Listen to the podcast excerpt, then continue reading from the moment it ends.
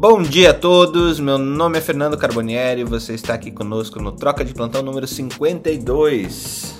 Hoje é dia muito especial da gente falar um pouquinho de arte e o papel da arte aí, no nosso caso, na formação da medicina, mas também é, nas outras áreas da saúde, né? A gente tem que lembrar que a saúde é um, é um mundo é, de profissões assistenciais e não assistenciais, mas é, tem algumas nuances aí que, que são muito legais. Eu sempre falo que é, aprender medicina é você aguçar todos os seus sentidos, né? Só o paladar, que se você aguçar o paladar na medicina fica meio estranho, mas treinar o ouvido é uma excelente é um excelente caminho para você ser um médico melhor e por que não a gente tentar achar um caminho é, para isso. Mas antes, antes de tudo, a gente está aqui porque a gente gosta de contar história, a gente gosta de falar da vida alheia, gosta de falar da ciência alheia e vamos começar com as nossas fofocas diárias aí do boletim do caos da Covid ou o boletim da, da evolução da ciência também. Tudo é uma questão de perspectiva, tudo é uma questão de ponto de vista. E vamos lá? Ana Panigassi, você que chegou, entrou cedinho hoje, tenho certeza que está cheia de, de, de história para contar. Bem-vinda. Bom dia, gente. Várias fofoquitas. Eu coloquei já lá no grupo do Telegram, para quem quiser ver da onde eu tirei. Vamos lá, porque hoje é só fofoca rapidinha, hein? Porque eu tô louca pra, pra ver o que, que esse colega tem pra contar pra gente, hein? Já pensou? Pianista, meu Deus. E cabe... cirurgião de cabeça e pescoço ainda, imagina? Pois é, nossa, eu, eu, prefiro não precisar dos serviços dele, mas se um dia precisar, né, com certeza ele deve ser altamente skilled, né? Altamente. Mas... Me diga uma coisa, qual, qual é a música da sua vida? Ah, que pergunta sacanagem é essa? Nádia, você quer o quê? Eu, eu não posso passar um dia.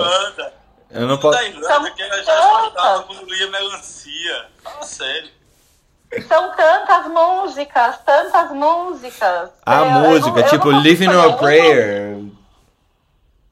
Eu não consigo escolher uma. Eu sei qual é a música do Troca de Plantão, que é o Another, Another Hero. É a nossa, essa é a nossa música. Então eu posso dizer que essa é a música do Troca de Plantão. Mas eu acho que para cada momento da minha vida tem uma música especial. Não, não tem pro, uma música só. Pro atual momento, então, Ana. Pro atual momento? É. Ai. Ai, Marcha não, fúnebre. Marcha fúnebre. Ai, que horror. Não, não é marcha fúnebre, não. Vai, eu vou, vou, vou, escolher uma música e contar uma história, então. Quando eu casei com meu marido, é, eu casei no cartório. E eu entrei ao som de Monte Castelo, do Legião Urbana. É uma música bacana, né? Eu fico pensando na cara dos irlandeses ouvindo aquela música. A gente não tá entendendo porcaria nenhuma. Não, e, e, e assim. Mais da metade das pessoas. Que são trechos da Bíblia, né? E lá eles gostam pois de matar é. religioso, né? Se eles souberem não. alguém traduzir pra inglês, é capaz de ter tiroteio lá. Não, pois é, a, Ana ia ser deportada quando eu marquei o casamento, a moça deixou bem claro que não podia ser nem não podia ser música religiosa. Ela falou, deixou bem claro, olha, pode ser qualquer tipo de música, mas não pode ser religiosa, porque é, é, o Estado é laico, sabe essas coisas? Mas eu toquei música em português, né? É, eu pus em português, Não, mas se você for pensar, é, eles usam a, a, a, a, é aquela passagem da Bíblia como um texto filosófico, que é que eu que foi como eu pensei também, porque eu não eu, eu não sou católica, mas. Quer dizer, eu fui criada, mas não, não exerço. Ó, eu o fui excomungada. O Jazza tá falando, vai, vai pras fofoca, vai pras fofoca, senão a gente não vai ter tempo, o Jazza tá falando. Então tá, tá, tá, tá, tá, fofoca, fofoca, fofoca, fofoca. Uh, então tá. É, eu vou cortar provavelmente fofoca de várias pessoas, porque. É, então, das Olimpíadas, né? É, o negócio tá feio no Japão. Osaka colapsou semana passada, 100% de ocupação de leitos. E Tóquio também está indo para o mesmo caminho. Eles entraram em lockdown, ia sair semana passada, não saíram. E aí tá, até saiu uma notícia no CNN que os, a Austrália está vacinando os atletas. Os atletas viraram um grupo prioritário para causa das Olimpíadas, né? Então, vamos ver o que, que vai dar isso aí, né? Estamos cenas dos próximos capítulos, né? É, acho que é uma, a notícia que todo mundo viu ontem foi que a Pfizer, a, o FDA aprove, a, aprovou a vacina da Pfizer para crianças, para adolescentes de 12 a 15 anos. E muito bom. É, aparentemente foi um trial com 2.260 participantes. Do, do, é, ninguém no grupo, no grupo intervenção pegou Covid. No, no grupo controle, 18 crianças, 18 crianças pegaram e uh, na, é, é, super seguro. A única coisa que eles acham que dá um pouco mais de febre, mas até aí, né, todo pediatra olha para sua cara e fala, Duh! criança sempre faz febre quando toma vacina. Então acho que ninguém ficou surpreso, né? Acho que não foi surpresa para ninguém que eles fazem mais febre, né?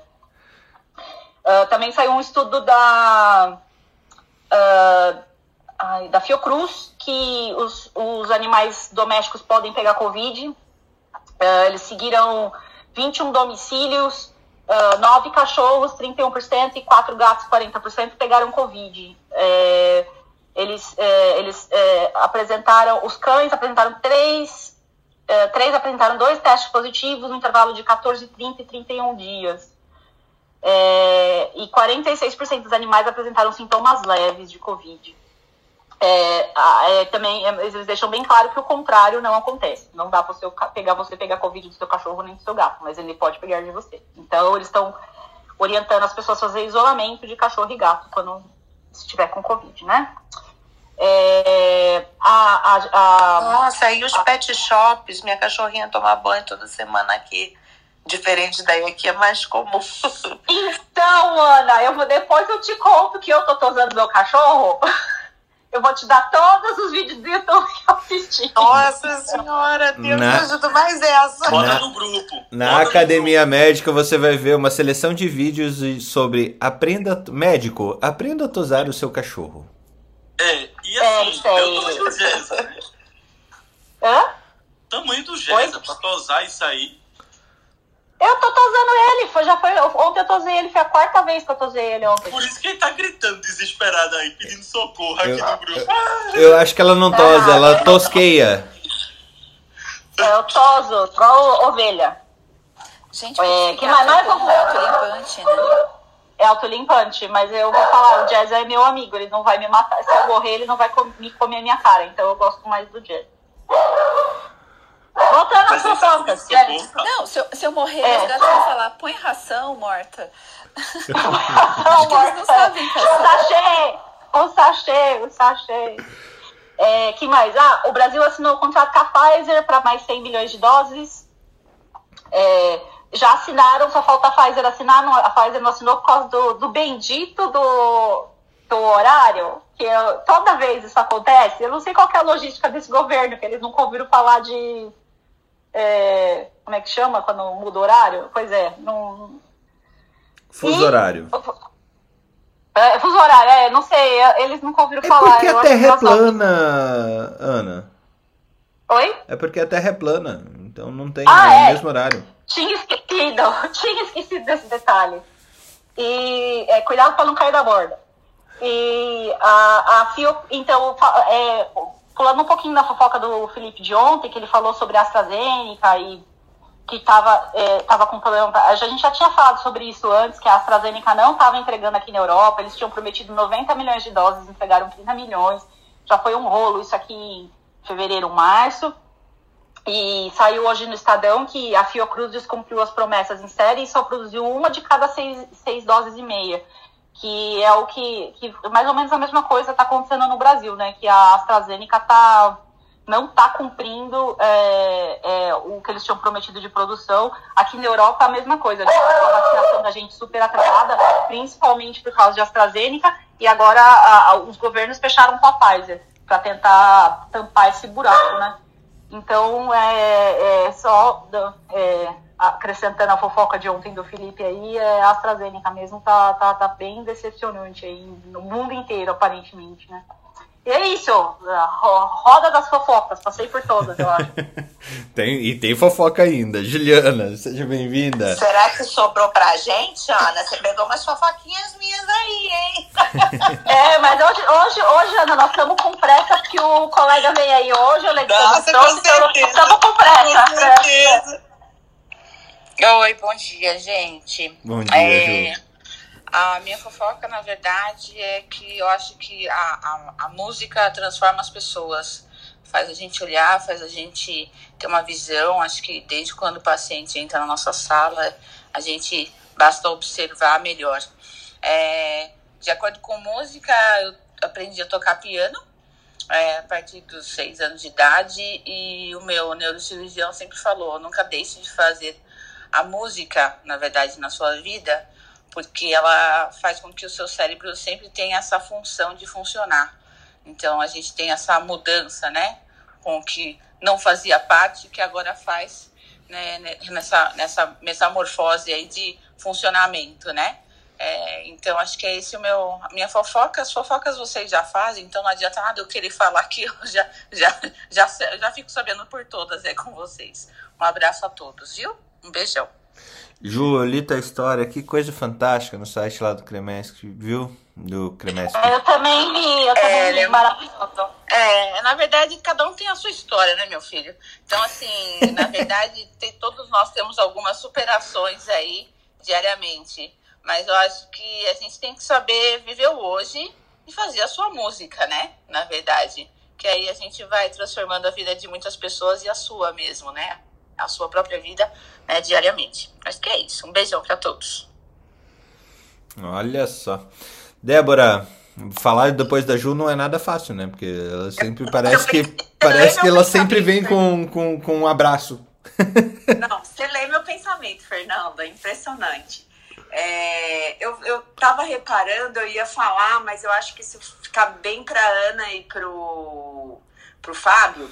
Aliás, desculpa pro Felipe, que quem já teve tem, tem, duas vezes mais chance de desenvolver forma sintomática da Covid, né? Então, eu acho que eles conseguem explicar pra gente isso de uma maneira melhor mas esse foi um estudo feito é, no Acre, né? E assim, para nós que somos médicos do trabalho, a gente tem notado, principalmente ali na Baixada Santista, ali no ABC, um aumento de dengue.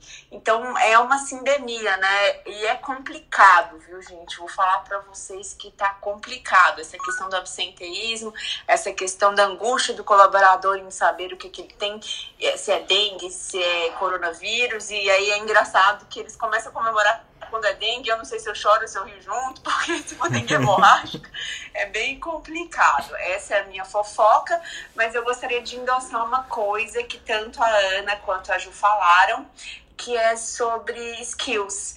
É, como tem sido interessante e importante a gente desenvolver esses skills nessa pandemia. É, eu, meu marido hoje, ele mesmo corta o cabelo dele. Meu skills desafiador, que é o que eu desabafo com a Ana Carol, é dar aula online para meu filho, que pelo amor de Deus, falta um. Nossa Senhora. E tenho tentado desenvolver o máximo que eu posso na cozinha, é, na, eu aprendi a fazer artesanato. Então, assim, eu acho que é um refúgio no meio dessa loucura a gente desenvolver esses skills. Que presente de ver esse colega, de ouvir a Ju falando sobre música. Meu marido ele sempre me fala que é, existe é, centros cerebrais que quando você ouve uma música que te emociona, ele aumenta o nível de serotonina. Então é um trem importantíssimo, né? Uma coisa super legal.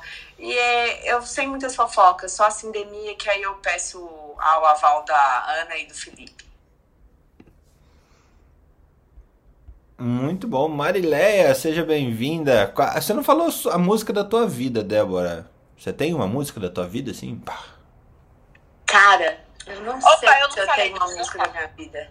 Talvez umas músicas japonesas que minha avó cantava quando eu Pô, eu ia te dizer isso, sabia? Eu ia dizer isso. Canta aí, faz uma palhinha pra gente. Ah, eu sou muito desafinada. E a ah, música... Tashiro, Katiro, Katiro, Tashiro. Tem uma que é assim.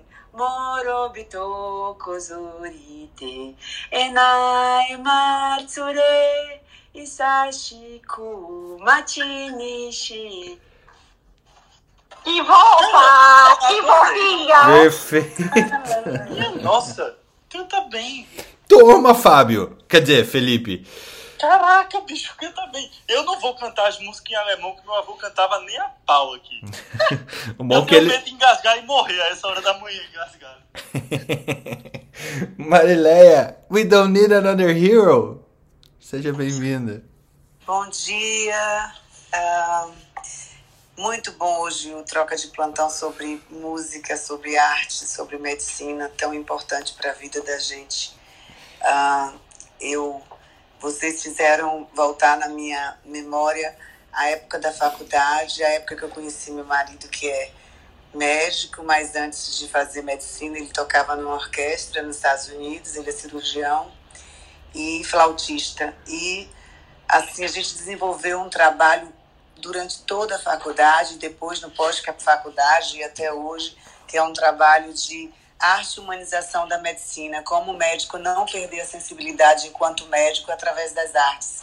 Então, a gente fez muitos eventos aqui na Bahia, 20 anos atrás, em centros de convenções, em televisão, não mudando de profissão, mas tornando a nossa profissão é, com sensibilidade. Isso há 20 anos atrás a gente já fazia isso. Ele escreveu alguns livros sobre o tema, exatamente procurando mostrar a relação íntima entre medicina e arte e muitos médicos que nós conhecemos como grandes médicos e a gente não sabe, não sabia que eles também eram grandes artistas. Então, é, vocês me fizeram agora de manhã com esse tema me lembrar de tudo isso. E ontem mesmo, domingo, hoje aqui dia terça, domingo, a gente também já gravou uma outra música, ele tocando para um outro evento aí de acreditação. Mas assim, a gente precisa, eu acho que a pandemia veio é, é, é, ratificar a importância da gente não perder a nossa sensibilidade frente a tanta situação que é, é ruim, tanta, tanta, tanta notícia negativa, e eu acho que a arte, seja ela qual for, consegue trazer a gente para nossa essência humana, e eu acho que isso é fundamental, gostei muito, tá? Como fofoquinha, uh, eu, não, só o que eu vi hoje de manhã, uma nota que eu coloquei que o Felipe e a Ana podem comentar, que a Anvisa ontem à noite suspendeu aqui no Brasil a aplicação da, da Oxford para grávidas. Então, é uma recomendação que saiu da Anvisa ontem à noite. E aí, eu, acessando hoje as notícias, vi essa notícia. E é isso. E uma música que eu gosto, acho que durante esse ano, uma música que fez parte da minha vida pela perda de um médico, amigo, pessoal e músico e acompanhava a gente nesses eventos todos de medicina e arte. É, ele gostava muito da música de Almi Sater tocando em frente e eu acho de uma poesia assim absurda essa música. É isso. Que legal, você me lembrou uma situação, não sei se vocês conheceram o conselheiro, acho que era do Mato Grosso do Sul, que era o Vinagre, conselheiro federal de medicina. E eu acho que o último evento que, que teve, ainda da Comissão de Integração do Médico Jovem lá do CFM, foi em Teresina. E em 2019. E essa, como a música faz parte, como a música une, né? A gente no, no evento acabou, é, todos fomos jantar no restaurante e foi aquela, aquela, aquele jantar que vai até as duas da manhã, sabe? E o Vinagre era um cara que, que, que cantava muito bem e, e, eu acho que ele trouxe, ele cantou Sampa junto com o pessoal de São Paulo, que foi, foi maravilhoso, uma, uma bela memória trazer dessa forma Mariléia. Realmente incrível. Ele cantou Sampa? É. E você sabe que o autor é médico, né? Não.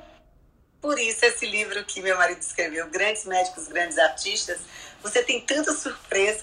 Você começa a ver músicas, tanto que os nossos eventos que a gente fazia, a gente cantava músicas e tocava músicas escritas por médicos ou cantadas por médicos e que a população desconhecia.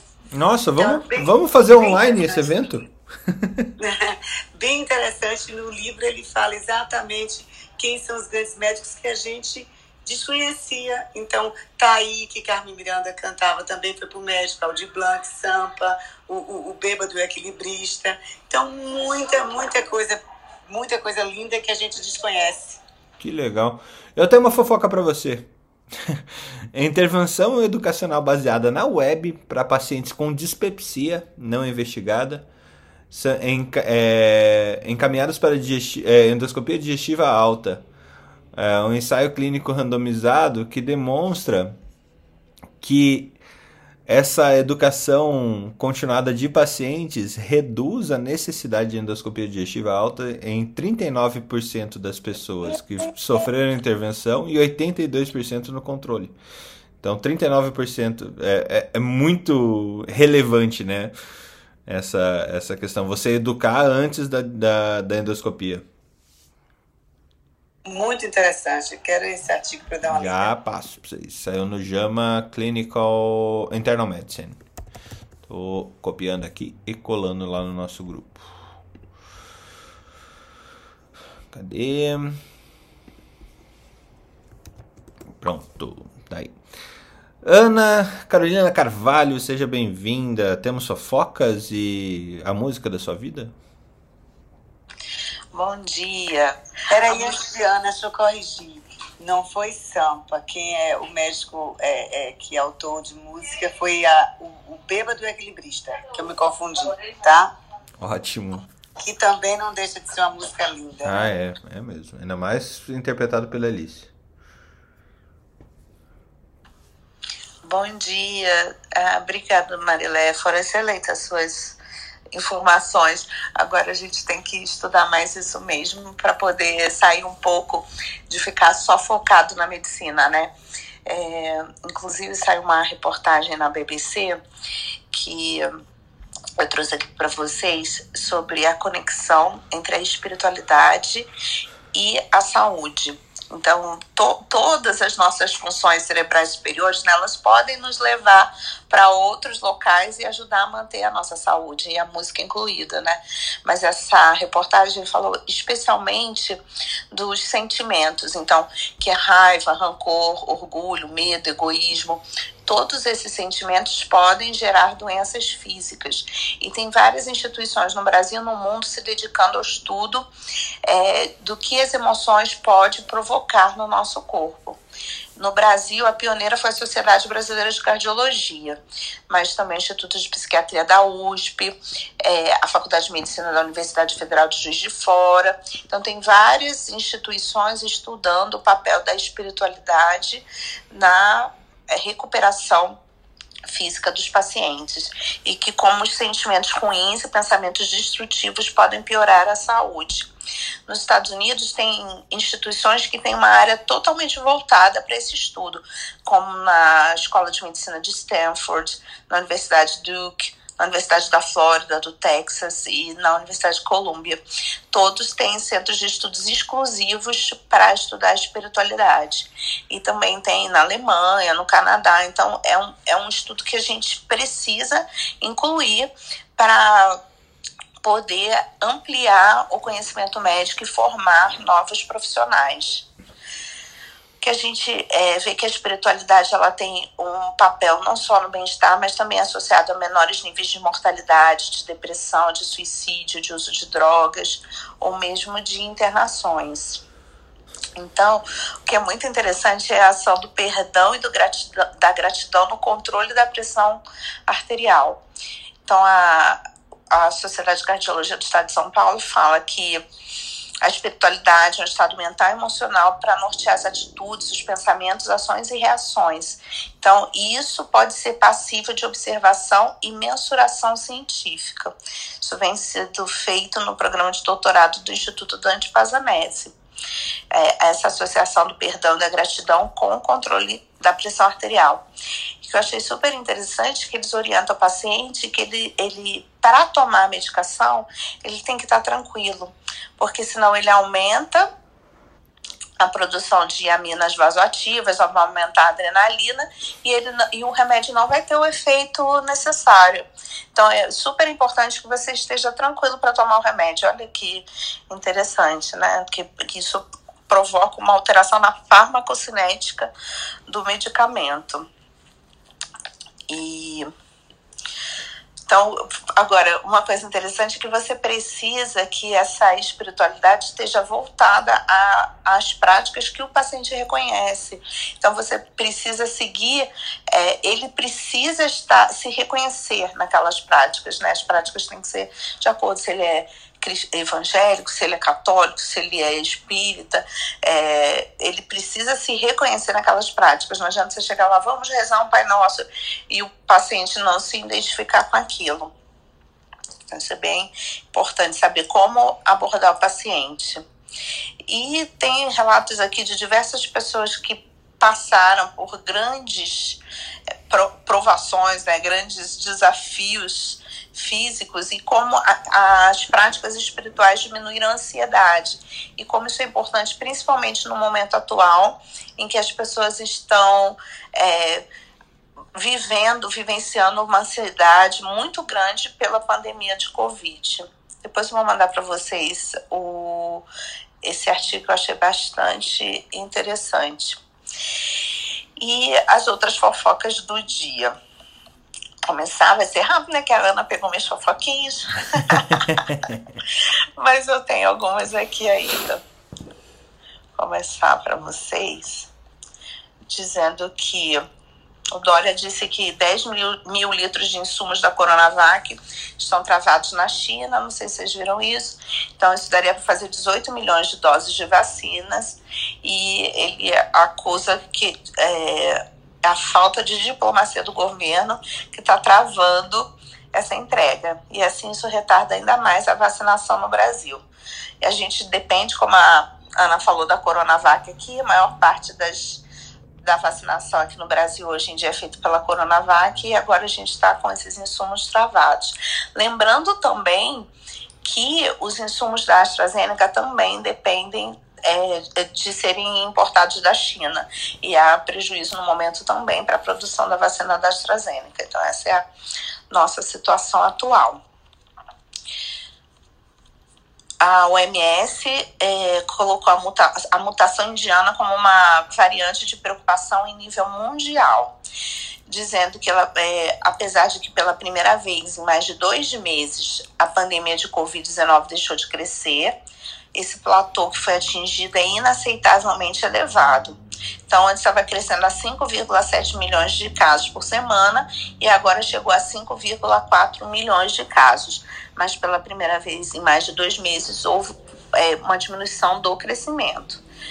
Tudo bem que a gente não tem um controle exato do que acontece na Índia, né? Mas essa foi a, a colocação da OMS. E reclassificando essa mutação viral colocando como uma variante de preocupação global. Mais uma, ah, uma notícia que a vacina da as vacinas da AstraZeneca e da Pfizer geram alta proteção contra mortes. Então, a Agência de Saúde Pública da Inglaterra disse que tanto a vacina da AstraZeneca quanto a da Pfizer oferecem alta proteção contra mortes. Uma única dose da AstraZeneca resulta em 80% menos risco de morte pela doença. E no imunizante da Pfizer, é, a proteção de mortes sobe de aproximadamente 80% com uma única dose para 97% após duas doses. Então, ainda não tem o resultado das duas doses da AstraZeneca, porque a AstraZeneca começou a ser utilizada depois da Pfizer. A gente já sabe que com duas doses da Pfizer você chega até 97% de proteção contra mortes. E da AstraZeneca com uma dose já 80%.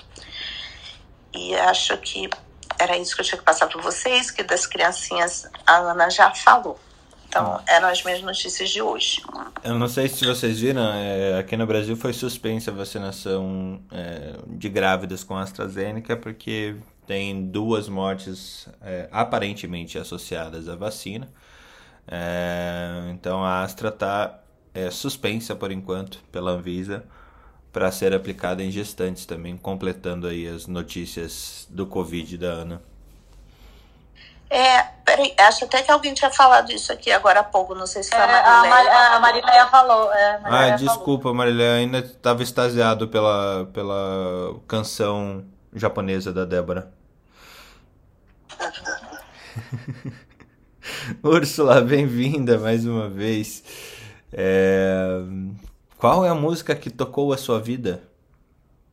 E a sua fofoca? Eu não contei a música. A música, a música. A música que tocou sua morte, né? A Úrsula, não é a... Ai, que sacanagem. Mas é a música que você queria escutar na hora de morrer, né? Não. Úrsula, por favor. Ó, peraí, deixa eu só contar a música. Eu sempre gostei, desde pequena, de Águas de Março. Eu ficava extasiada com as palavras que se repetiam, se trocavam e falava rápido. Eu achava aquilo tão interessante. Eu sempre gostei dessa música. Bela música, bela música. Úrsula, a, a, a música para o fim da vida, então. Então, tem umas playlists no Spotify, se vocês quiserem buscar músicas para ouvir antes de morrer. E tem algumas playlists que são músicas de, de velório também. Então você pode já deixar a sua pronta se você quiser. Olha que interessante. Cara, deixa. deixa e, esse, esse business funerário, ele é um business super interessante. A gente falou aqui recentemente sobre o fundo de investimento imobiliário é, em, em funerárias, né? E... Em terrenos, terrenos cemiteriais. Em terrenos cemiteriais, eu vi. Infelizmente não é um fundo que cresce com a Covid, por incrível que pareça. Eu andei... Ele nunca cresce, na real, né? É um fundo que tá ruim desde que eu conheço, ele não melhora até É, hoje, porque ele sempre né? sete palmos, né? Então. É, está sempre como. distante. e um dia ele chega sem avisar, é incrível. Mas, é, para quem gosta de business, em, entre aspas, saúde, é, o mercado funerário brasileiro ainda é um mercado extremamente descentralizado. E eu tenho lido algumas coisas que demonstram que o que o, um próximo passo de consolidação de um setor aqui no Brasil é a consolidação do setor, é, é, setor funerário. Então você vai ver uma, uma grande empresa comprando funerária a rodo no país, vocês vão ver só. Ursula. Olha só. Não é, sabia, não, não, não. Mas é que médico não pode ter interação com a indústria, né? Então, a gente tem que pensar nessas questões também. Mas, mas é um mercado para ser avaliado aí a médio prazo, né? É, quer, é, eu você... sou mais a favor de eu sou mais a favor de investir nas startups para métodos alternativos. Eu já até conversei sobre, a gente já até conversou sobre isso, né? Sobre like hidrolização de corpos, é, é compost, é, né? Compostagem humana, compostagem humana me interessa muito, porque eu, Sky Burials, Sky Burials também gosto. Eu, eu, eu quero ir pro. Eu não quero dar trabalho nenhum, gente. Eu, e eu não quero poluir nada. Quero deixar isso bem claro aqui. É, tem pessoal romântico que fala de virar semente, né? Porque dá para colocar suas cinzas num, num potinho e virar semente. Eu sempre acho compostagem, super bonito. Não, mas eu acho super bonito, acho super romântico. Eu fico pensando que assim, eu, eu sou péssima com plantas. Eu gosto, eu adoro, mas eu tenho dó de cada planta que eu trago para casa, porque eu sei que elas não vão sobreviver a mim, né? E aí eu fico pensando, falei, Você mata as plantas também? Eu não mato, que mas eu acho que eu não sei cuidar, porque eu consigo matar até suculenta, pra você ter ideia. Cara, tu tem cachorro? Tem, tem, mas eu sou boa com gato. Eles, eles vivem bastante comigo. Com gato, né? Entendi. É que o gato chama cachorro, Felipe. O nome do gato é cachorro. Não é, ele é fofo, eles são fofos demais. Tá aí, tá aí, Ursula, se você virar composto, você não vai matar a planta. Olha só, e alguém não é, é a sua chance, exatamente. Faz virar adubo. É, é, então. É uma boa. Eu tenho dó de planta que eu falei, gente, imagina o dia que a planta morrer. São dois lutos, né? É o luto da morte e o luto do dia que a planta da cinza morre, né? Eu, eu acho meio complicado essa história. Não sei pra quem é bom com planta. Mas que seja. É, música, antes que eu me esqueça. Eu fui, pensei super rápido aqui, porque fui pega de surpresa. Eu sei que o Felipe vai tirar sarro de mim daqui a pouco, né? Mas eu gosto muito de uma música do Coldplay. Eu não tô sendo aqui nada erudita na fala, né? Que chama Viva la Vida porque eu tava correndo. Eu tava correndo, uma, foi, foi a única maratona que eu consegui fazer na minha vida, de fato, né? E, e no momento, assim, daquele que você tá quebrada, quilômetro 30 e tralalá, teu joelho, você já nem sabe mais se é seu ou se é de alguém, né? Que você não sente mais nada. E, e aí começa a ter um gás, eu não sei de onde, para conseguir terminar a prova. Então, e, e era uma prova que eu desejava fazer, numa cidade bonita e tal. Então, assim, Viva la Vida foi a, a, música que me tirou das trevas no meio da maratona. Então, assim, não tô sendo nada, nada erudita nessa fala. Deixo a erudição para vocês aí em critérios musicais. Nada musical, assim. E aí, a minha fofoca de hoje é, artigos para hoje. Então, eu estou trazendo mais uma fofoca que está me inquietando, que ela é uma fofoca, ela é bem ética, deontológica. Hum. Ética, ela é da ética mesmo. Uh, há umas semanas atrás saiu um parecer do CREMESP que foi super criticado porque ele falaram que ele proibia as videochamadas em ambiente de terapia né? É mentira, ele não proíbe. Ele só recomenda que não faz sentido expor pessoas vulneráveis né? Mas ele não fala que é proibido conversar com o médico por videoconferência, blá blá blá. E, mas era um parecer apoiado em questões assim mais antigas, sem, não antigas demais, mas assim, sem reflexão no mundo atual, Covid, distanciamento social. Então, foi um parecer que eu diria que ele foi bem legalista, né? Ele foi assim, olha, o que existe de resolução é isso, então não, não se pode apoiar vídeo chamada. E aí, coitado, uma série de comunicações no, com, com relação a esse parecer em vários contextos. E o contexto que eu trabalho, que é a questão de fim de vida, a galera criticou muito, porque assim, uma das questões que pode a elaboração do luto daquela pessoa que está morrendo lá longe de você e que ninguém pode ver é uma videovisita, né? É uma videochamada. Então, a galera criticou demais, demais esse parecer. E aí, agora em 29 de abril, saiu um novo parecer do CREMESP, que é uma resolução agora, perdão, não é uma um parecer em que ele é um pouco mais apoiado nas questões atuais, que ele fala, olha, visita por videochamada, é sobre isso que a gente está falando, não é tirar foto, não é fazer filmagem, não é qualquer coisa que não seja em tempo real do que a gente está falando, né? Ele fala, olha, pode, né? Tô, tô aqui conversando com a resolução, né? Olha, pode, mas tem que respeitar a privacidade do paciente e das demais pessoas. Então, imagina só, e foi uma, um questionamento que eu ouvi nos últimos dias, imagina só, a gente está fazendo uma videochamada mostrando drenagem torácica, sonda urinária, traqueostomia, gastrostomia, ECMO, sei lá, o que vocês quiserem. E assim, será que isso não é confundido com sensacionalismo? Então, a gente tem que parar para pensar quem que é o interlocutor, qual que é a compreensão que aquela pessoa tem disso. A gente está fazendo isso num ambiente seguro ou a pessoa está tirando um monte de print, gravando e vai usar isso é, para questionar todo o sistema, né? E mais, e se acontece uma parada cardíaca com aquele paciente?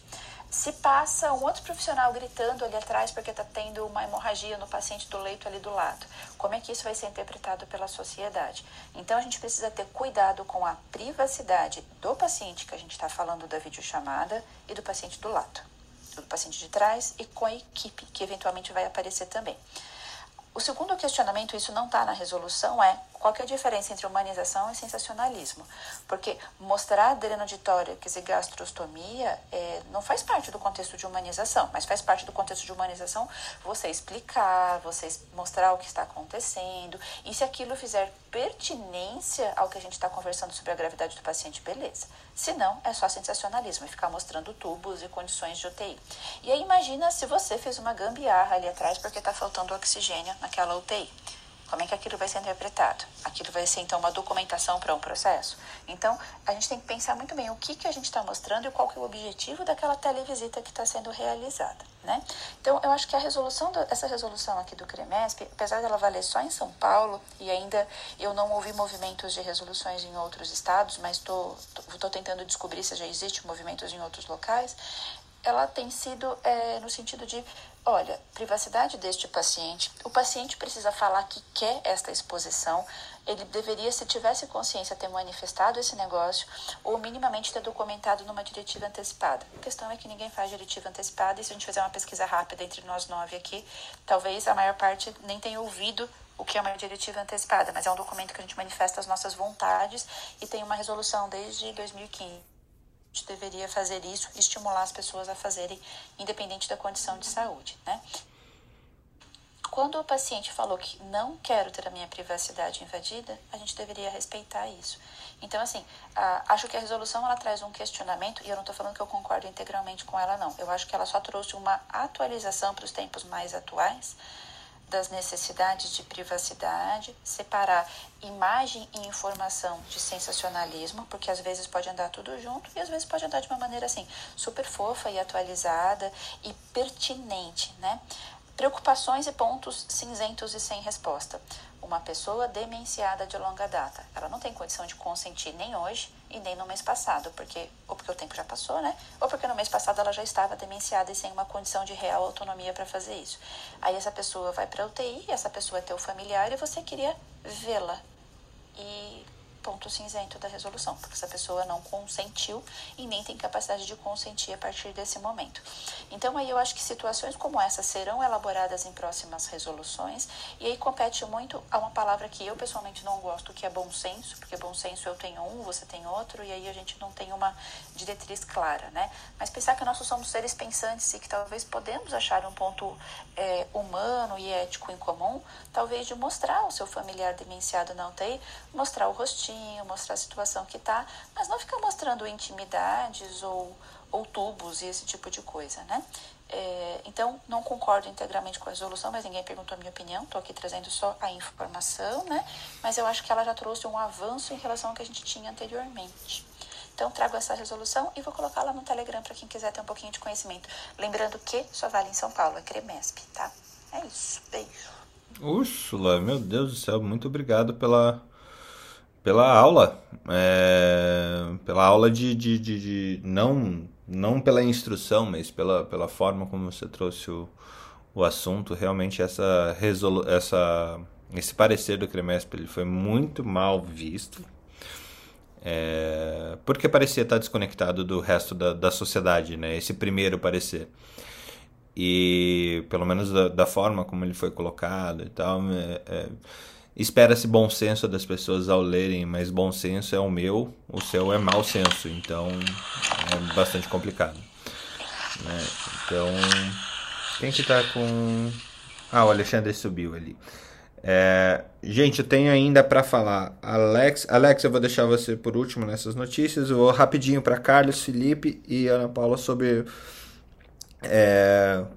Alexandre, você que subiu agora, só para te explicar, a gente está perguntando qual que é a música da vida dessas pessoas que estão aqui em cima conversando. É... E também a gente tem uma sessão de fofocas aí para trazer as, as últimas evidências científicas, as, as últimas interpretações que as é, diferentes pessoas aqui presentes têm sobre as últimas evidências científicas ou sessões políticas também que a gente tem aqui no nosso mundo. É, eu acho que é Felipe, Carlos e Ana Paula, daí Alex, conseguimos fazer rapidinho. Felipe, música da vida e ah, fofoca rápida. Música da vida, com certeza, Guns N' Roses, November Rain. Eu fiz seis anos de piano clássico, aquela música no piano é tudo e tem todo o contexto do, do Guns N' Roses na trilogia que envolve Don't Cry, November Rain e Stranger. Mas com certeza das três, November Rain se destaca. Eu nasci em novembro, então falar da chuva de novembro e meu nascimento é até uma coisa que se mistura. Chove, chove em Recife em novembro ou não? Chove em Recife todo mês, chefe. E Recife é a única cidade do mundo que no nublado ele já enche d'água. é, bem, e das minhas fofocas... O nasceu no mês, do, no mês de finados e eu que trabalho com fim de vida. A vida é assim, ué. E eu nasci assim, uma semana depois de finados. Mas eu nasci também na, no mês do Dia dos Homens, se for pensar assim. Toma uma dedada. Dia de Todos os Santos, dia 1 de novembro. Ah, quando é que eu tava aqui? Ah, das fofocas, duas fofocas. A boa e a ruim. A boa. Você quer ser vacinado?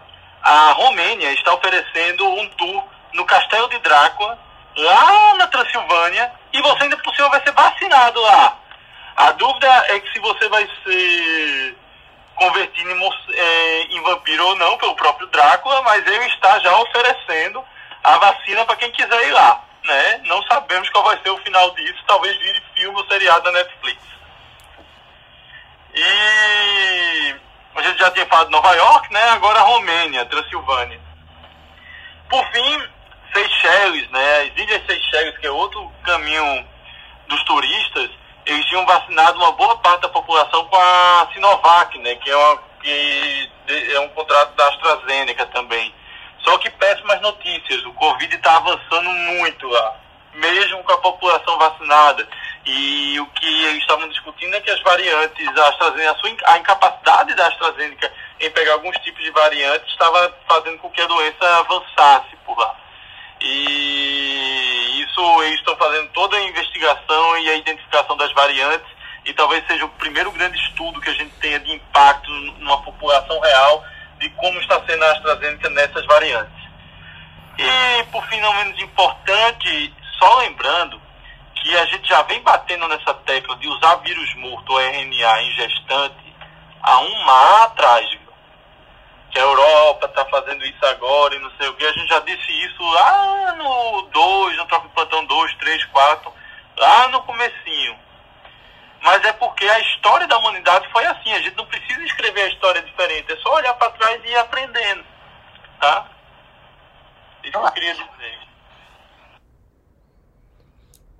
Carlos, bem-vindo. Música da vida, fofocas do da sala da hemodinâmica. Ah, Fê, eu vou pedir para você me pular rapidinho que eu tô num, num, num ponto aqui, já já eu entro. Tá. Alex, então introduz o Alexandre pra gente. O Alexander introduz o Alexandre pra gente. Que a gente chegou finalmente Olá, no, nosso, no nosso assunto. Sem. é, não esqueça de dizer a sua música da vida. Qual é aquela música que te marca, ou que te move, é, que toca a sua vida? Nossa, Fernando, eu acho que eu não tenho música, música da vida. Eu tenho aí, cada momento, alguma lembrança. Então, várias músicas acabam trazendo lembranças de vários momentos da vida, os momentos que eu fui para o exterior fazer estágio. Então, é, acaba fazendo algumas lembranças da minha juventude também. Gosto muito do Guns, aí como já, já mencionou também o Felipe, mas eu não tenho uma paixão única. Claro que eu tenho uma predileção muito forte pelos Beatles, né? Então, e aí uma gama gigantesca de música deles aí, não tem, não, não dá nem para dizer qual seria a predileta. Vou tentar escolher uma aqui e passar para vocês depois. Bem, de fofoca eu não tenho muita coisa aqui, vou falar bem rápido para a gente passar para Alexandre. É, de fofoca, eu acho que porque temos da, área, da nossa área aqui, que é o nosso impacto entre saúde e gestão e as empresas, a relação, a gente teve o atraso do, dos, dos, dos é, do E-Social da questão de saúde e segurança do trabalho nas empresas, que a gente precisaria informar agora em junho. A gente já tinha conversado, porque era um pouco discrepante eu mudar uma. ter que notificar agora com, com uma norma regulamentadora em agosto modificar. Então passou para outubro, é o início da transmissão desses dados de monitoramento de saúde dos trabalhadores para outubro, e isso faz com que seja mais coerente, né? Eu já entrar com uma nova norma, então todas as notificações serão baseadas nessa nova norma de DNR7 que entra em, em vigor em agosto. Tá? Então isso para as empresas fica um pouco mais tranquilo. É, houve uma pressão aí do, da, das empresas para que mudasse a data e faz algum sentido e, e deve entrar em vigor de agora é, mais é, de forma mais mais é, garantida, né? Bem, eu acho que era essa o, a fofoca mais importante que eu tinha aqui do mundo corporativo, tá? É, trou trouxe aí o convidado aí, o Alexandre Bezerra, que é um colega nosso, é cirurgião de cabeça e pescoço, é pianista, mas o pianista, não é pianista, não. E ele tem uma predileção aí muito forte aí com relação à medicina e à música. Ele faz algumas, ele fez uma apresentação lá na Faculdade de Medicina muito interessante que eu fui ver também, tentando fazer alguma interface com, com isso e bastante estudioso. Deixar ele, eu, eu, eu fechei o microfone, como ele é novato aqui, mas aqui mais extremamente qualificado. Eu coloquei um mute nele, mas ele libera o microfone aí para falar, Alexandre. Seja bem-vindo aí. Bom dia. Estão me ouvindo? Muito bem. Sim, sim, então, tá, tá perfeito. Bom dia a todos. Alex, é, Alexandre, obrigado. É o apelido carinhoso, porque ele é meu padrinho de casamento, grande amigo. E a gente já está numa fase da vida que quando alguém fala que um médico vai introduzir o outro, que a gente já fica meio nervoso aqui. Obrigado a todos pelo convite. Adorei saber a história da, da vacina do Drácula, porque eu tenho uma viagem frustrada que eu ainda não fiz de moto, que é pelas estradas da Transilvânia, de repente a gente combina. E eu, eu gostei do depoimento. Tá me ouvindo ainda? Sim. Deu uma falha, mas ah, tá tudo bem. Sim, sim. Que ela falou da maratona, né? É, geralmente, corrida longa, quando você chega no 3 quartos da corrida, é o pior momento mesmo. Você precisa de um gás, porque é aquela parte que você está muito cansado e ainda tem muito, né? Não é o finalzinho, né? Mas E eu gostei da história do bom senso também, que eu costumo dizer que bom senso é uma coisa que quem não tem nunca vai saber que não tem, né? Por uma questão de definição óbvia. Agora, entrando no campo da música, é, deixa eu me, me apresentar aqui. Eu, eu estudo, comecei a estudar piano desde os 17 anos, ou seja, já faz quase 30 anos mas eu me tornei um alucinado. Já fiz aula de canto lírico, violino, violoncelo, eu realmente gosto.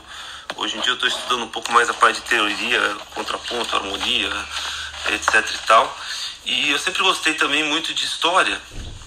E, e óbvio, como médico, a gente vai estudando a história da medicina e das doenças em si. Então, com isso, eu reuni todas essas duas coisas e estou há alguns anos já escrever num livro que é sobre as biografias médicas dos compositores. Existe muita, tem muita informação sobre isso jogada por aí e geralmente são coisas pontuais, determinadas do compositor teve determinada doença ou não teve ou isso é uma hipótese. E eu tentei, estou tentando agrupar numa numa série de relacionados com, do, partindo do ponto de vista médico mesmo, né? Doenças infecciosas, doenças cardíacas, pulmonares e etc e tal. Então esse é um assunto que, que eu gosto muito e paralelo a isso eu nunca parei de estudar piano, eu não sou pianista, como diria o professor, eu sou um pianeiro, hum, nós tocamos por aí e a minha aventura máxima do piano foi essa que o, que o Alexandre falou, que foi tocar o concerto número 2 de Rachmaninoff na, na faculdade de medicina da USP que é um concerto que tem tudo a ver com a medicina, porque o, o Rachmaninoff ele estava sofrendo de uma depressão muito séria, muito séria, principalmente depois da negativa do seu primeiro concerto, a primeira sinfonia, e ele entrou num quadro depressivo muito, muito intenso. E ele foi, foi se tratar com um médico chamado Nicolas Dahl, um médico russo que foi para a França, que estudou com o Charcot e ele estava naquela época não tinha essa divisão ainda psiquiatra, né? É, neurologia era tudo meio, junto, era, era muito diferente de hoje em dia, né? E aí ele começou a fazer um trabalho muito interessante, que é com uma técnica nova, que era com hipnose. Então eram sessões de horas e horas que ele ia lá, fazia hipnose, etc e tal, que ele falava, eu quero que ele volte a compor, quero que ele volte a compor. E aí ele voltou a compor, se tornou o grande compositor que nós conhecemos, e o Hackman dedicou esse concerto, que é um dos concertos mais conhecidos do mundo, para esse médico. Então é, é a maior obra de, de, da música erudita que é dedicada a um médico, né? Porque geralmente as obras não são dedicadas a um príncipe ou a alguma mulher que.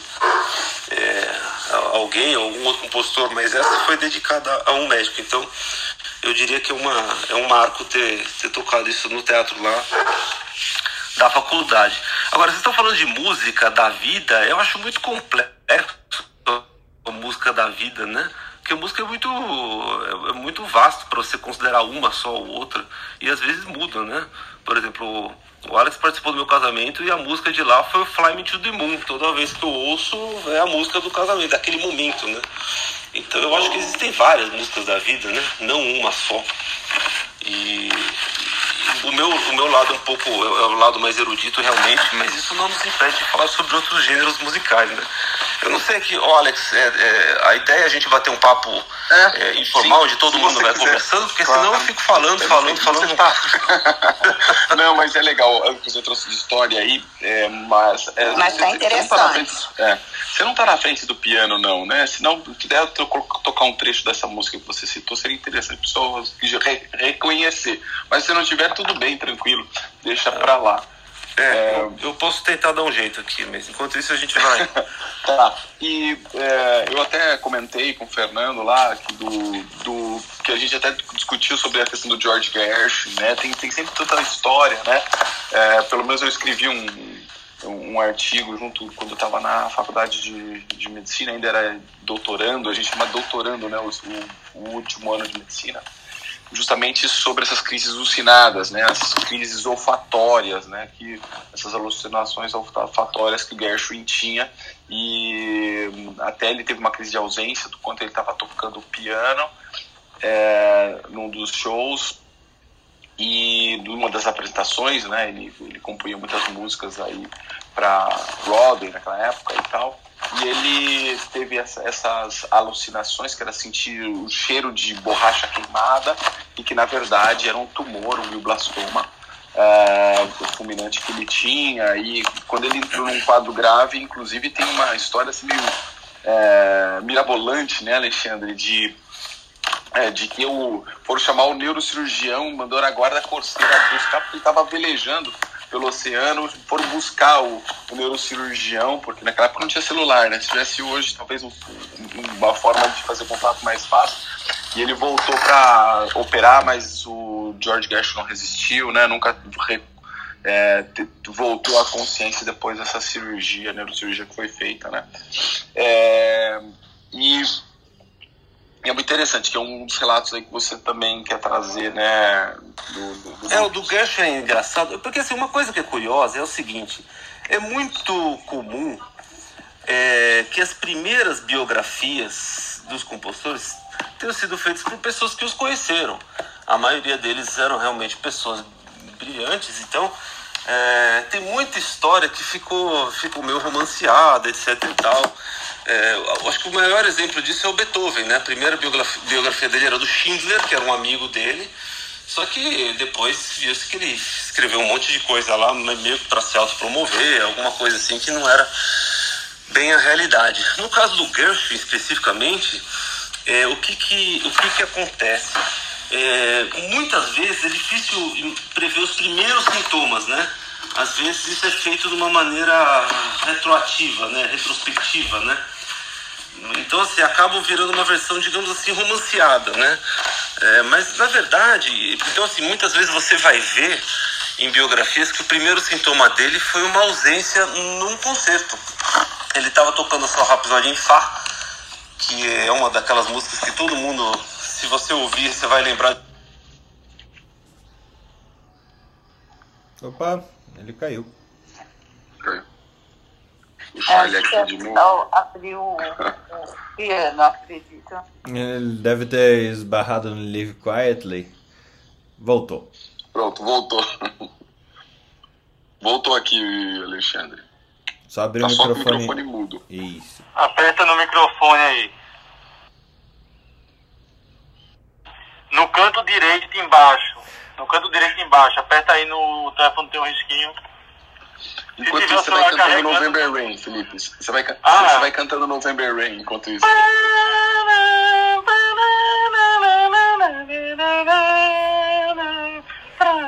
Cara, isso não parece November Rain, Felipe. Porra, depois dessa eu preciso da sua ajuda. Pô, tá mais pra aquela trilha sonora. Tá mais pra, tá mais pra trilha sonora da Úrsula lá. Você devia estar escutando essa aí no Spotify. Só de guitarra do Slash só se eu tivesse um, um roxinol aqui, né? Porra, o cara, o cara faz as notas ali, é um absurdo. Ai, ai.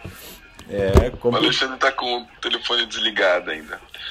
Mas deve, é muito deve estar no carregador. Se tiver no carregador, Alexandre, tira do carregador que ressuscita. Ah, é, dá pau quando tá no carregador, Alexandre, é Tem um curso de moderador do Clubhouse que ensina essas coisas. Lá na academia médica.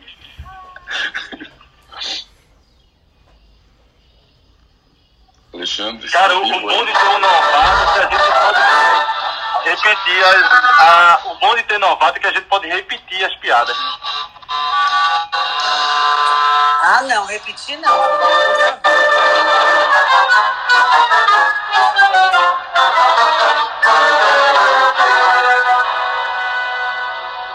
Gente, cadê o que aconteceu com o Alexandre? É a Rhapsody, a Rhapsody em Fá, pra tentar. É, mas bem interessante o que ele colocou aí, que o Alexandre falou.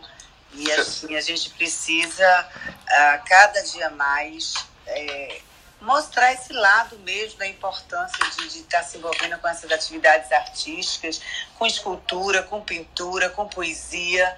Isso tudo é muito legal. Eu estou assim, é, aqui muito feliz de estar ouvindo isso aí, porque a gente, a gente sente que, ah, ah, que é como se tivesse uma volta, tá? Não estamos sozinhos, tá todo mundo fazendo isso também. Isso é a gente propagar isso. Agora eu queria tanto ouvir ele tocar. Alexandre, volta aí. É. ele deve estar ouvindo. Eu não sei se ele não sofreu do mesmo mal do Gershon, que ele tá com uma ausência aqui. Espero que não. Tá? Gente, eu agora. É,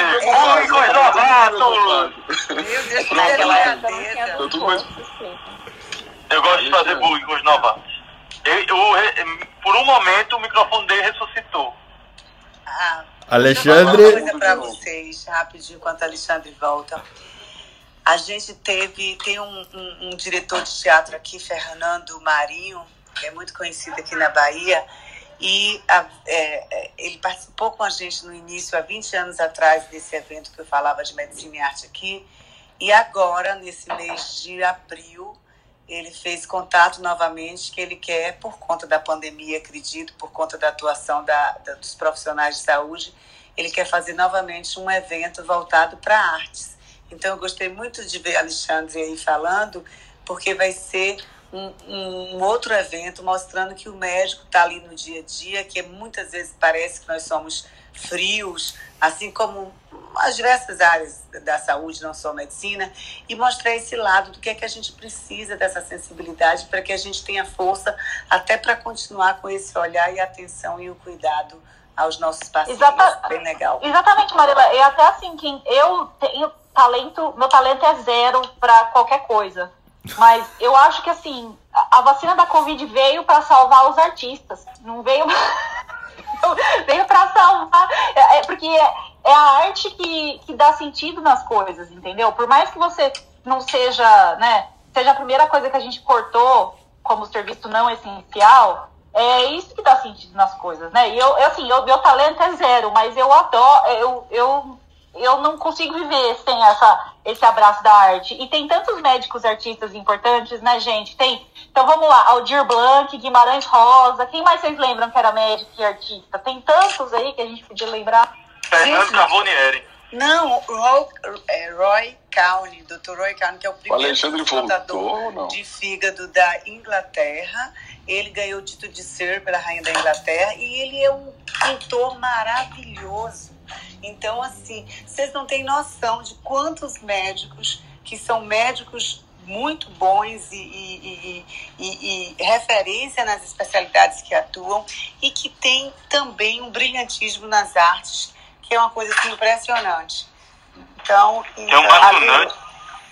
Aí, Bom, temos o Alexandre de Ô, volta. Alexandre, Ai, bom, voltou. Ê, voltou, voltou, voltou. Não, de repente eu, eu tava numa Quando a gente falou pra fazer Ré menor, não era sair do grupo, não. Ó, Alexander disse que você tinha tido uma- um quadro de ausência. Um- uma crise de ausência enquanto. Você lembra do que aconteceu ou sentiu o cheiro? Só pra gente saber se foi ausência mesmo. Vai lá, Alexandre. Eu, eu Vai, acho que, vai, vai, vai. eu acho que o piano É que fica. é no ritmo pra ver se ele entra. O piano fica longe do, do roteador. Alexandre. Estão me ouvindo agora? Estamos, Aê! estamos, estamos muito lindo. Pronto. Sim. Foi uma epilepsia da internet aqui. A gente tá num canal no, no Wi-Fi, com toda a conexão, e aí fica essas falhas aí. Vocês me perdoem. Tranquilo. A gente foi bem longe aqui nessa. enquanto você estava fora. Enquanto É, você estava na sua ausência. O, Alex pediu pra eu dar uma, uma, uma palhinha aqui desse, dessa peça do Hackman. Tem uma, um trecho que é muito conhecido do terceiro movimento, mas eu, eu não toco desde aquela vez que eu tentei lá. Então se eu errar, não é porque eu tô com GBM, não, que nem o Gershwin, tá bom? Vamos lá. Alô? Vamos lá, vamos lá.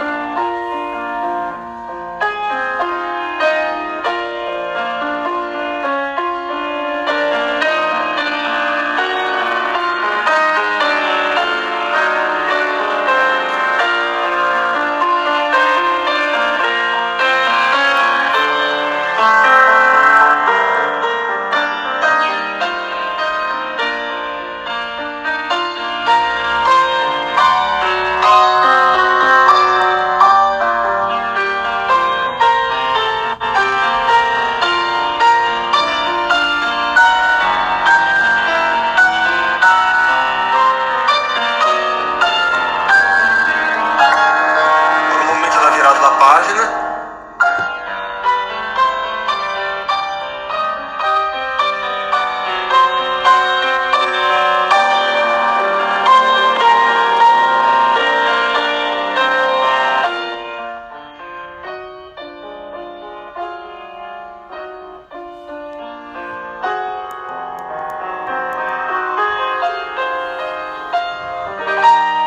Esse é um trecho do terceiro movimento aqui desse conceito que nós estávamos falando. Cara, o piano é tão apaixonante. Quando você encontra alguém que toca piano dessa forma, não tem como não se emocionar. né? É um instrumento espetacular e quando bem conduzido, vira uma, uma questão divina, né? não, obrigado. Nossa, espetacular. Obrigado, obrigado. Aí, deixa eu. Tava, eu não sei se. se, se É, tem uma parte que. Tem aquela parte que tem a ver, que tem uma música mais recente, que o pessoal transformaram em música pop rock. É, sabe aquela lá, Alexandre? é, de- desse mesmo concerto, você tá falando? Eu acho que era desse, será que era? Não, este concerto tem o famoso tema do segundo movimento, que foi extremamente. O piano começa num, num acompanhamento, que é assim.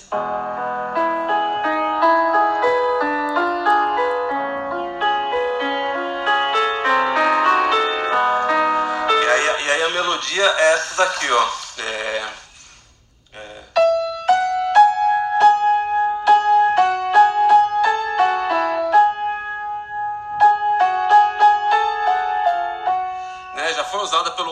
Pelo All By Myself e parece que tem mais de 20 versões desta, desse segundo movimento aqui do, do rap É, para diversas outras versões. Então acho que foi isso que você está Ela fica, falando. é, é, geralmente fica igual ao By Myself. Sabe? É, é, All, By- All By Myself é Quer dizer, a By. Myself é que fica nela, claro. É. É isso aí. Agora, eu tava Eu acho que perguntando, Alex, para vocês, é, não sei se são todos médicos do trabalho aí, é, eu te pergunto, eu fiz... Não, eu sou pobre, eu sou infecto. Pode? Ah, é? É. É. E Ele, ó, ninguém é Felipe neurocirurgião que tá no iate também, né? Não, porque eu sempre Não. queria perguntar Não, porque os neurocirurgiões não falam com a gente. Não falo, né? O, o, eu ia perguntar pro Alex se esse evento do, do, do Gershwin não teria sido um acidente de trabalho, né? Afinal de contas, ele estava trabalhando. Mas tem um outro caso que esse sim eu diria que é um acidente de trabalho, que é o caso do compositor menos conhecido, que é o Lully. Ele é do barroco francês, ele era o compositor da corte do Luís XIV. É, ele entrou no- na corte como bailarino, né? O, rei, o apelido de Rei Sol do Luís XIV veio de um balé do Lully. Chamava os planetas que o rei ficava lá no meio e todo mundo dançando ao redor dele, né? E, e ele foi o primeiro que se levantou na frente da orquestra e batia um bastão no, no chão para marcar o tempo, né? Então ele foi considerado assim o primeiro protótipo do maestro, né? Que geralmente quem, quem comandava as orquestras de câmara, que eram menores, era o primeiro violinista. E aí um dia ele estava ele tava regendo um tedeu que ele tinha composto para o rei que tinha se recuperado de uma doença, deu uma bastãozada no pé dele, aquilo teve uma gangrena, tiveram que propuseram para ele amputação na época não existia anestesia né? Anestesia eram quatro caras fortes ele não quis e no fim ele morreu por causa disso. Então já ia perguntar pro Alex se hoje em dia isso seria um acidente de trabalho processar a empresa Tem que ver se abriram um CAT, Alexandre. é, abrir um CAT meus direitos né Olha, com certeza nesse caso aí teria o gravamento, mas o, o do George Gershwin em lugar nenhum do mundo seria, né? Mas ah, no Brasil seria isso mesmo, processava a empresa, indenização, danos morais, né? É, e processava o médico, também ganhava, e era isso aí, né?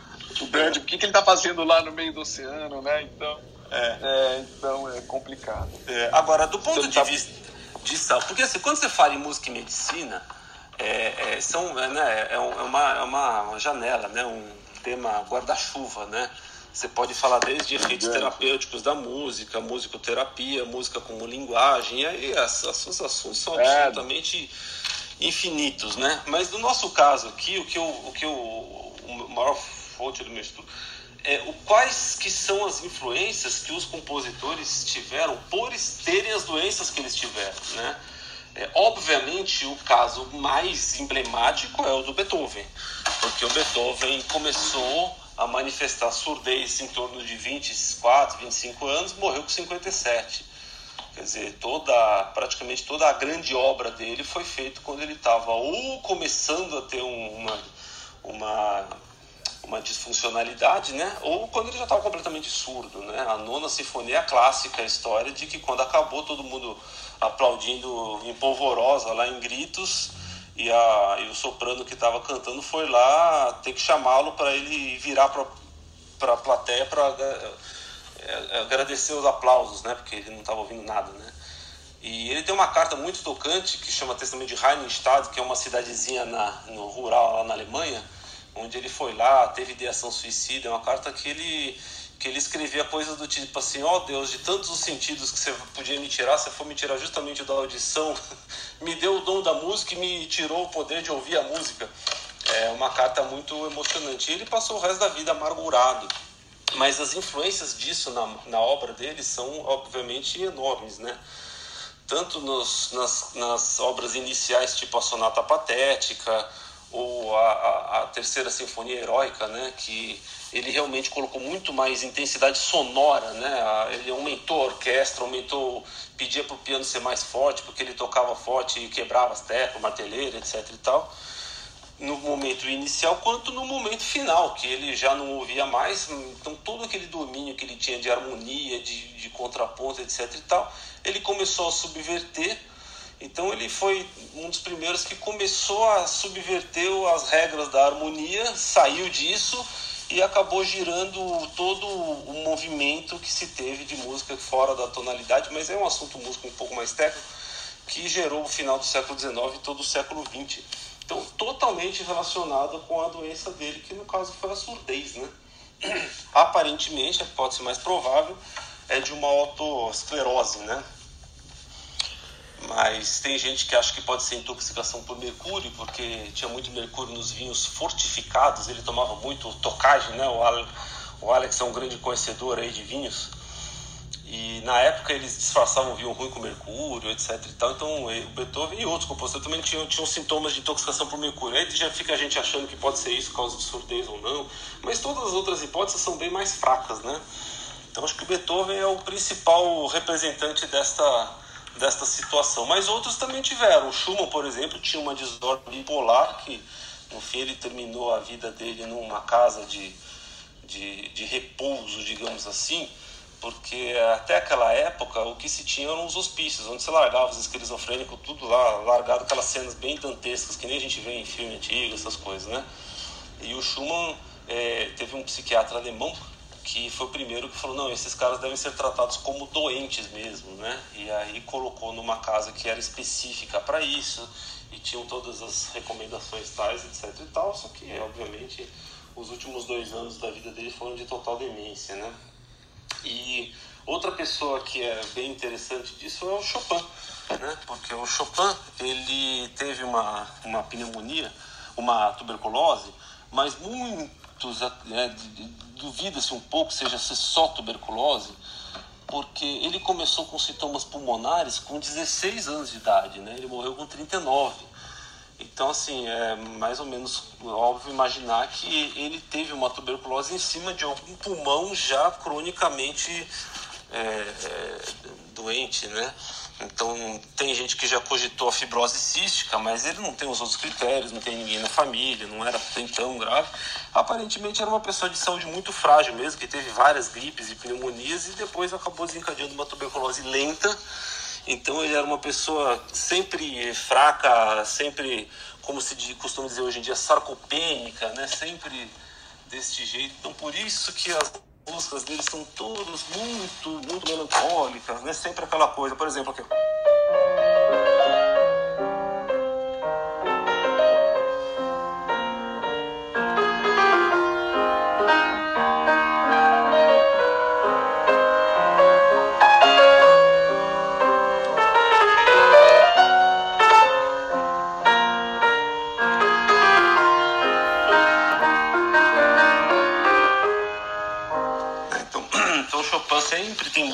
Mais, mais melancólicas, mais em, em tom menor, assim, tá, também está relacionado com a, com a doença dele. Mas eu agora já falei demais, quero ouvir dos outros colegas também. Ah, eu, eu tenho umas perguntas, Alexandre. Eu tenho. Nossa, eu. É, você tocando aí, você pode passar o dia tocando que eu vou ficar aqui ouvindo, mas queria que você falasse um pouco de do, duas figuras que eu sou fanzaço. o Wagner, o Richard Wagner e o Mozart. Uh, queria que você falasse um pouco dos dois e, se possível, tocar aí ou Tannhauser ou, ou Cavalgado das Valquírias. É... Jesus! Tem pedidos agora. Quem gosta de música triste e macabra é a Úrsula. Chopin. Eu tava pensando aqui, uh, o, o Alexandre também. É, quando você tá. Se, eu falei em, em, música da vida, né? Mas eu tava pensando em música da cirurgia. Então a Úrsula, como, como anestésio, é, assim, o que, que você pediria pra Úrsula quando você tá numa laringé ou quando você tá numa tireoide? Se tem diferença na escolha da música que vai tocar na sala que o anestesista vai ter. Ou não tem bateria, né? Cara, é vou operar ah! cirurgião, tá bom? Já vou avisando.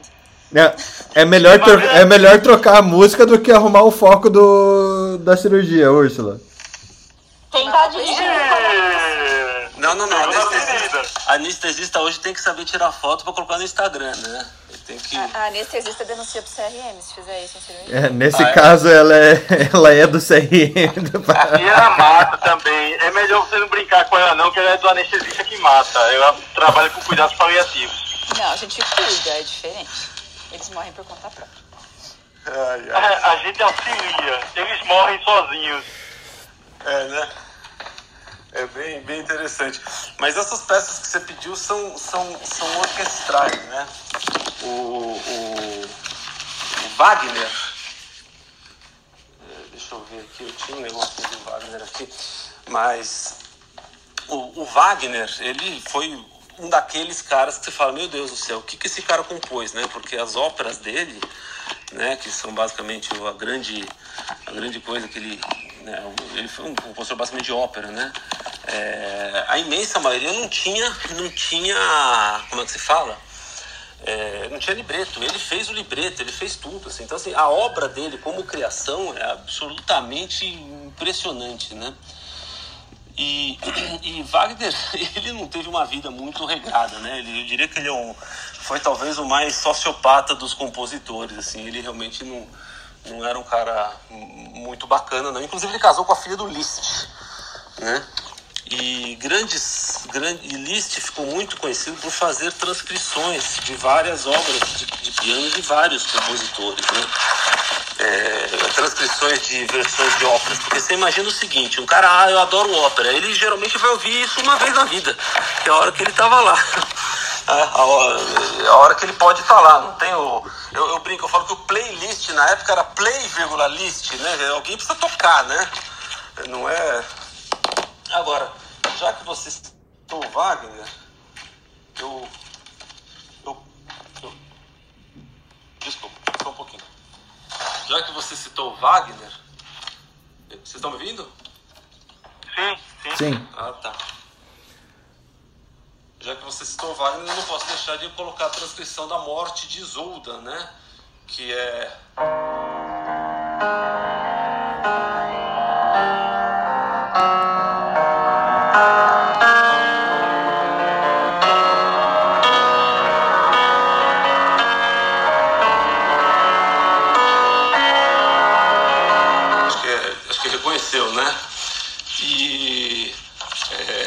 Morte da Isolda é fantástica, porque ele realmente. É, ela morre na história, né? É, é uma lenda medieval do Tristão e Isolda, né? E ela morre realmente de amor, né? A melodia é essa daqui.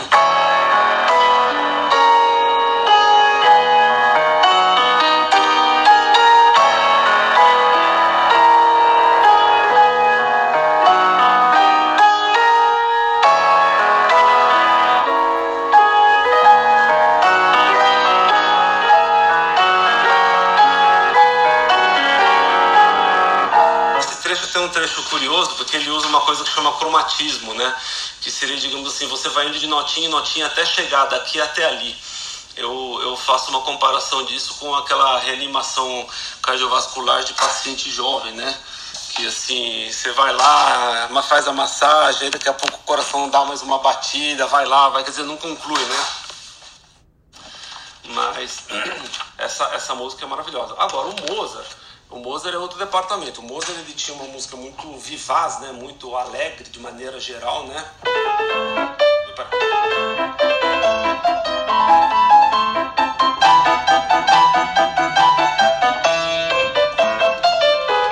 Né? Então assim, o, o, o, o Mozart a música dele era muito muito alegre, mas não que ele não tenha feito música muito séria, muitas missas, né, óperas fantásticas. Agora, o Mozart, ele teve uma morte subaguda.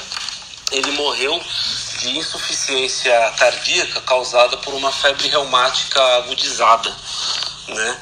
Então ele teve várias várias crises de, de, de garganta que eles chamavam, né, de tem um termo alemão lá que é, eu não sei falar alemão, Hauptfeldfeber, não sei lá, que é tipo tosse catarral, que eles chamam, que seriam os quadros gripais.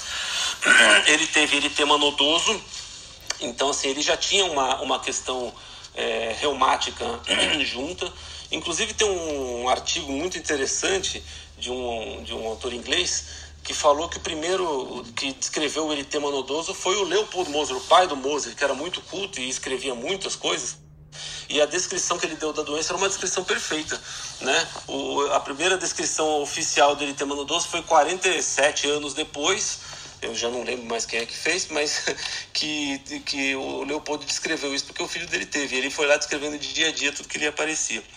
Mas fato é que aconteceu isso. Ele teve uma. Então ele morreu de uma morte subaguda, né? Que, que que ele ficou em menos de duas semanas ele ficou ruim e, e, e, veio, e veio morrer.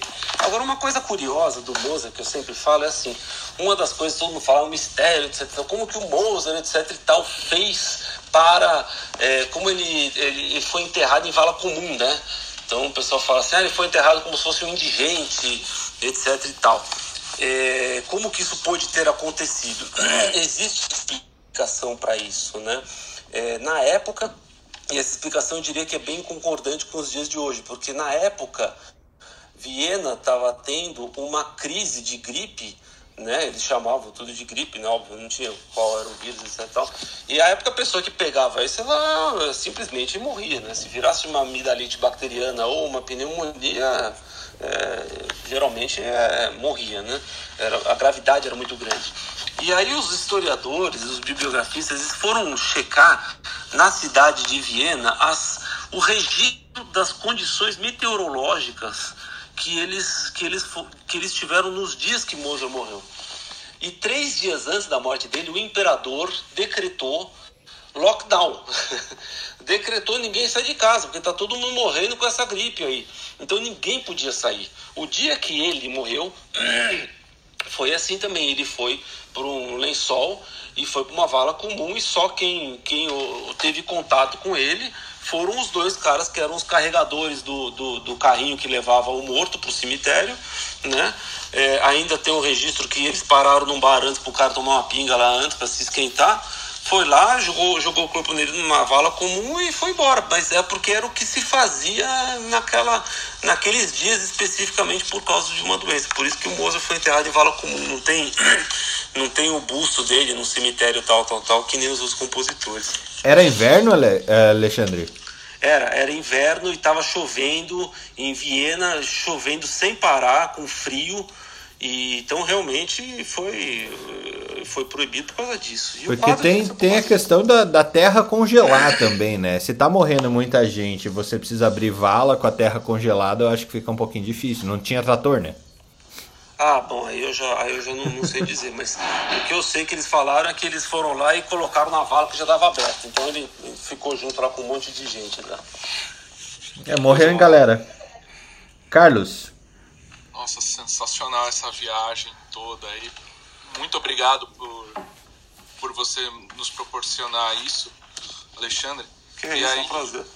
Já que tá todo mundo pedindo coisas, então vamos trazer para coisas um pouco mais novas. Não tão novas, mas um pouquinho mais novas. Gostaria de te pedir um trechinho aí de Debussy e Liszt, por gentileza. Liszt tem uma outra história curiosa também que uma das peças mais românticas dele é famosa, que é essa daqui.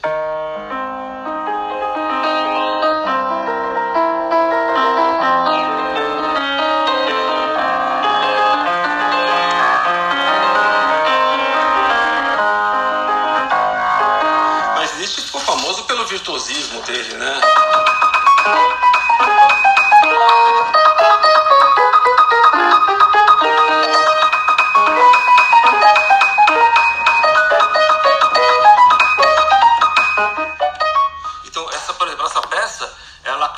Que ele ficou muito impressionado com outro, outro grande virtuoso que foi o Paganini, que também morreu de tuberculose, só que o Paganini era no violino. Essa peça é uma peça de, de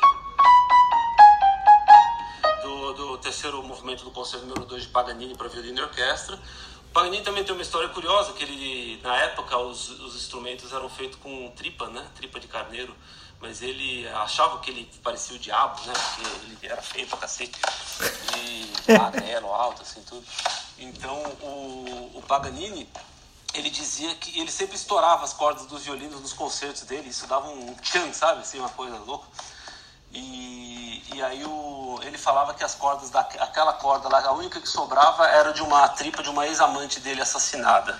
Só para dar um fazer um marketing, né? Só para colocar no Instagram da época. Gostei desse cara aí, viu? Gostou desse cara? É, é, vou até é. anotar aqui. É. O Guns N' Roses tem, né? I used to love her, né? É. Mais ou menos a mesma história. Como, como o, o, o como é que se fala? Como se costuma eh, na época, eh, eu costumo como cirurgião eu digo o seguinte, né? Eh, Esses fios eram, esses fios que eram usados no violino eram muito parecidos com aquele fio de catigu, né? Que a cirurgião vai lembrar, ainda mais aquele famoso catigu de rolinho que a gente usava para apendicite. Inclusive em, em, em, viola da gamba, que é uma, um tipo de viola que você toca na, na perna, né? É, você pode usar o fio de catigu cirúrgico para afinar a viola mesmo, se você não, não tiver o, o, fio de verdade, que é o de aço hoje em dia. E, e, o, e o Liszt, o Liszt morreu bastante, com bastante idade, né? É, com mais de 70 anos, e ele já estava bem emagrecido, ele já estava bem. Ele tinha é, suficiência cardíaca também. É, ele basicamente teve uma vida saudável, mas no fim da vida dele ele estava viajando num trem e aí uma ele para para Bayreuth e, e aí um casal lá atrás pediu para ele, ah, a gente pode ficar com a janela aberta porque é nossa lua de mel. Ele, claro, pelo amor de Deus, imagina um romântico raiz não vai permitir. Bom, beleza, ficaram, viajaram a noite inteira com a janelinha aberta, no dia seguinte ele estava gripado, três dias depois estava morto, né? Então, é, digamos que ele morreu pelo romantismo de um casal desconhecido. O Liszt ajudou muitas pessoas durante a vida dele, ele se tornou muito, muito, muito conhecido. Ele era o Michael Jackson da época. Agora, já que pediram, o Debussy também tem a famosíssima Claire de Lune, né? Que faz parte da suíte Bergamasque, que é essa daqui.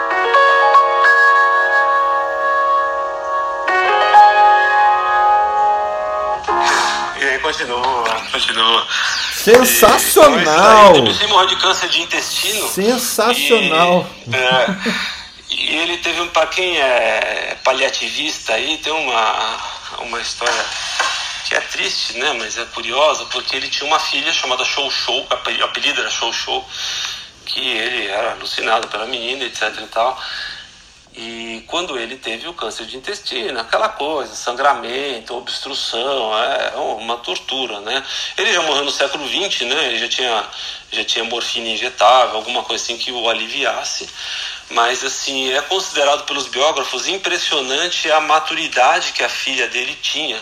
Ela tinha, em torno de 10 anos, não tenho certeza, a maturidade que ela teve frente à morte do pai, pelos diálogos, pelas cartas, eles foram viajar juntos, etc e tal.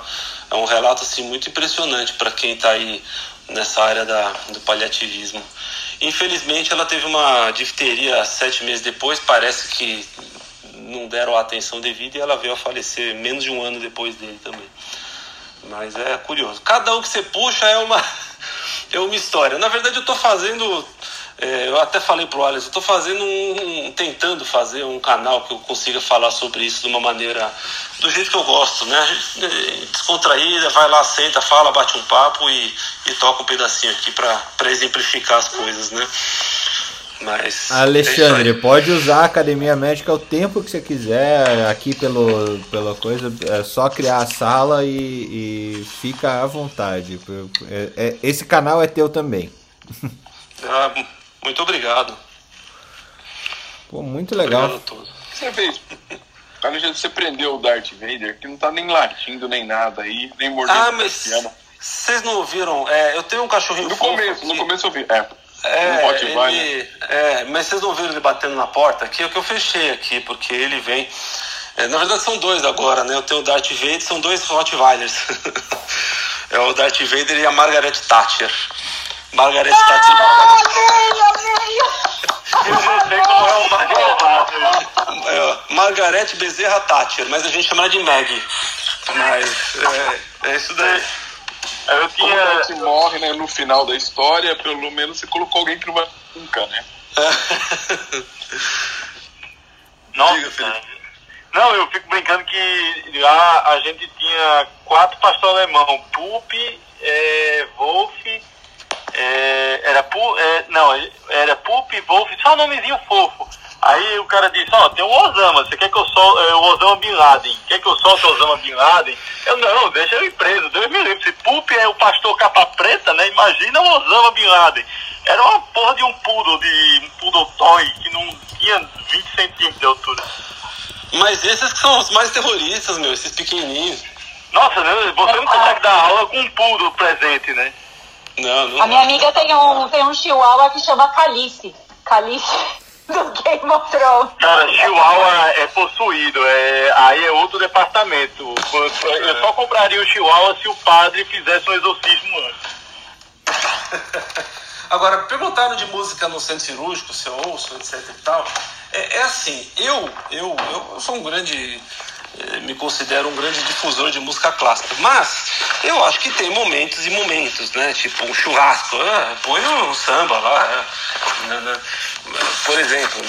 E, e, e, a música a música clássica ela tem uma grande questão que ela tem muitos muitos variantes alto e baixo etc e tal. Então é, se você colocar um Wagner para operar acabou esquece. Você não opera. E é, se você quiser alguma coisa calma para estudar ou para operar não sei o que lá o ideal seria um barroco ou um classicismo inicial um Mozart inicial Haydn Bach é, talvez fosse mais interessante que a música mantém-se num, num, num tom constante. E existe um outro problema se você colocar uma, uma música música que eu gosto muito, eu vou começar a ficar prestando atenção na música, entendeu? Você pega lá um, um concerto para piano, eu vou ficar prestando atenção como é que o pianista tá lá tocando, entendeu?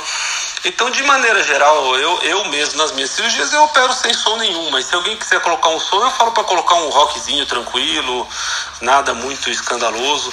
Eu sempre me lembro de uma história que uma vez eu li faz tempo que teve uma pesquisa alemã, é, uns 15 anos atrás, que eles debateram qual teria sido, qual seria a pior música para se ouvir dirigindo carro, a pior de todas. E no caso foi uma música clássica, que é o Dies Irae do Requiem de Verdi, que é uma explosão de som, né? Que é o Dia de Fúria, né? Do Requiem, que é um absurdo, porque você ouve aquilo, você começa a ficar acelerado e começa a sair batendo todo mundo ali. Então só. Aí, Alexandre, eu já ia falar que é o Moonlight Sonata do Beethoven, porque eu ia dormir certeza no volante. Ah, então, é, mas, é. Você vê como é tudo. Você pensando músicas para dormir. Então, você sabe música para dormir? Tem um outro capítulo à parte. A Moonlight, né? Que é famosíssima. Ela, ela ganhou essa alcunha por causa desse primeiro movimento.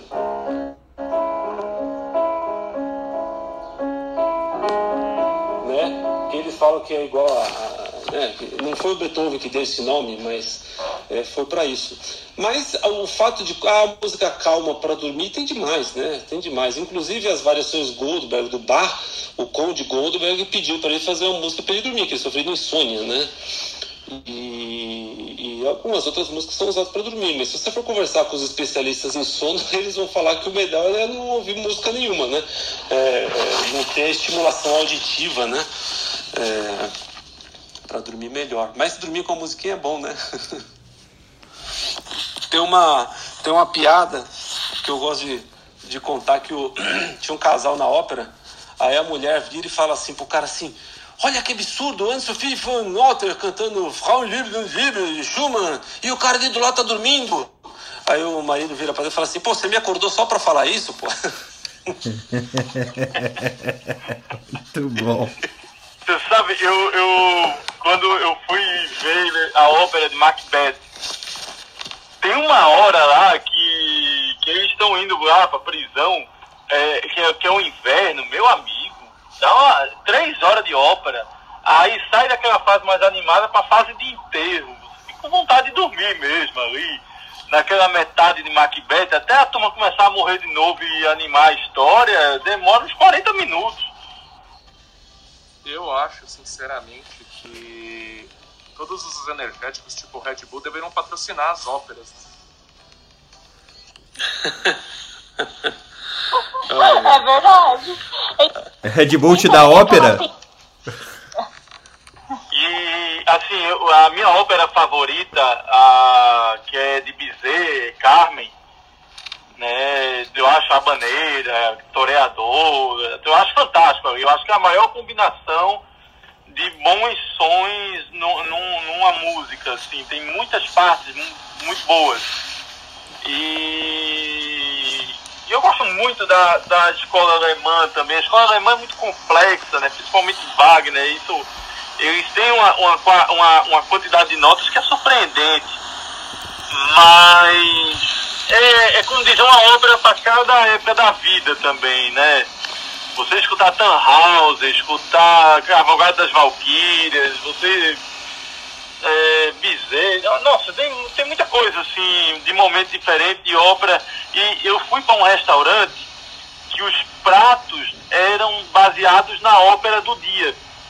Ou seja, a, vou tentar dizer, essa parte da ópera mais animada, então é com essa carne, porque essa carne é do, é do touro que estava lá e tal. A, no final a Carmen morre, aí é um manjar com, a, com um molho de amora. O manjar era a pele branca dela, o molho de amora era o sangue da morte dela, entendeu?